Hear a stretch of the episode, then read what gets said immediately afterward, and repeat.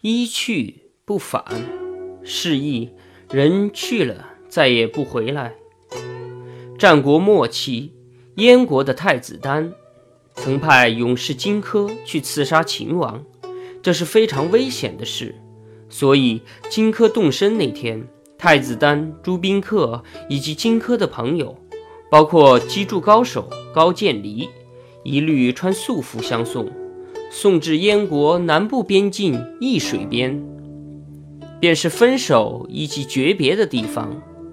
高渐离击筑，荆轲跟着音乐高唱道：“风萧萧兮易水寒，壮士一去兮不复还。”一边唱一边头也不回地走了。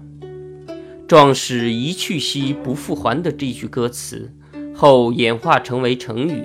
一去不返。